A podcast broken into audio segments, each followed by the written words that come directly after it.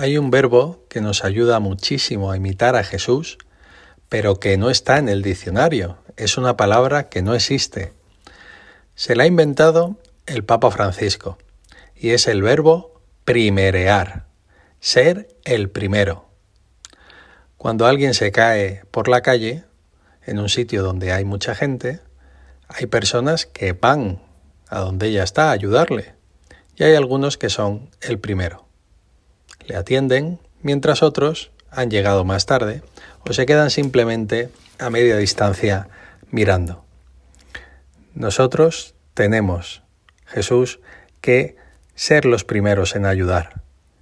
Y eso es distinto de otra palabra, que también se parece, que es la palabra primo. Decía, hablando de la servicialidad, un chico de un campamento de verano, que le pidieron que recogiera unas cosas que habían desordenado sus compañeros. Y él dijo, sí, estoy en un campamento cristiano, pero Jesús dijo que fuéramos hermanos, no que fuéramos primos. Yo no quiero ser el primo que recoge todo. Pues no, Jesús, tenemos efectivamente que ser los primeros. Y eso no es ser un pringado, no es ser un primo, sino es llevarse el premio gordo. Estamos bien hechos, somos generosos como tú, somos generosos como Dios. Por tanto, cuanto más ayudemos a los demás, más felices seremos. Y eso se pone en práctica sobre todo en el ámbito de la familia, porque es el sitio donde más tiempo estamos con nuestra familia, en nuestra casa. Y la servicialidad es contagiosa. Cuando le haces dos o tres favores con cariño a una persona, a la otra persona le entran ganas también de ayudarte a ti. Los demás son como nuestros espejos. Si les sonreímos, nos sonríen. Si les ayudamos, nos terminan ayudando. Sin embargo, ahora que hablamos de la familia, hay veces que, mm, aunque esto es válido para la relación entre hermanos y para la relación entre el marido y la mujer, sin embargo yo creo que esto no vale tanto para la relación entre los padres y los hijos.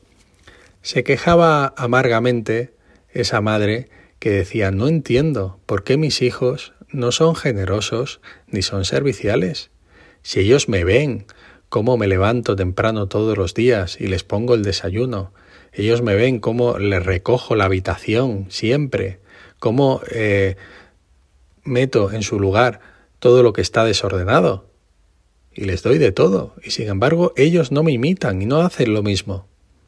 Efectivamente, porque es labor de los padres el hacer, hacer, hacer que los demás hagan. Y eso a veces cuesta más trabajo. Y se tiene que conseguir, no hace falta discutir, no hace falta pelear, no hace falta recriminar. Simplemente eh, los padres preparan la comida o la madre prepara la comida y, dicen, bueno, cuando esté puesta la mesa, empezamos a comer. Y se obliga a los hijos a que sean serviciales y a que preparen la mesa. O se dice, bueno, cuando tengáis la habitación ordenada, yo me paso y entonces empezamos a comer. O entonces podrás salir a jugar con tus amigos. Todo eso es un trabajo de dar un paso para atrás para que tus hijos sean más generosos y es el mayor favor que se puede hacer. No hace falta discutir, pero sí hay que ser constantes. Y así uno consigue que mm, cuando tu hijo sale de casa y vaya, no sé, a un bar, a un sitio, pues sea el primero que se levanta para hacer un favor, que sea eh, el primero que va a buscar las sillas para que esté todo el mundo sentado, o el que se queda él de pie para que los demás estén más cómodos.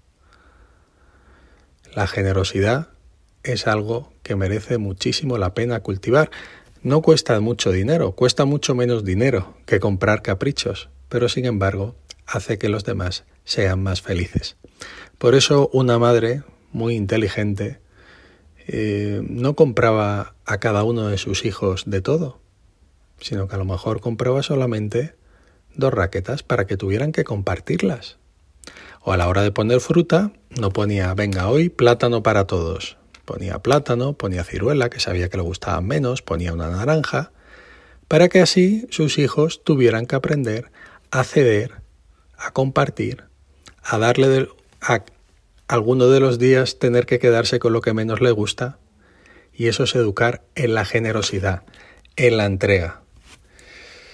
Por eso, cuando hacía el camino de Santiago y venía eh, dos hermanos que se llevaban muy poca edad y estaban acostumbrados a compartir. Y en vez de llevar dos mochilas, una cada uno, llevaban una mochila con las cosas de los dos y cada uno la llevaba durante una hora. Estaban muy acostumbrados a compartir, a ser serviciales y a hacerse favores. Por eso Jesús, ayúdanos a vivir esa generosidad, a dar de lo nuestro. Cuando damos, no perdemos nada, sino que recibimos una gran alegría.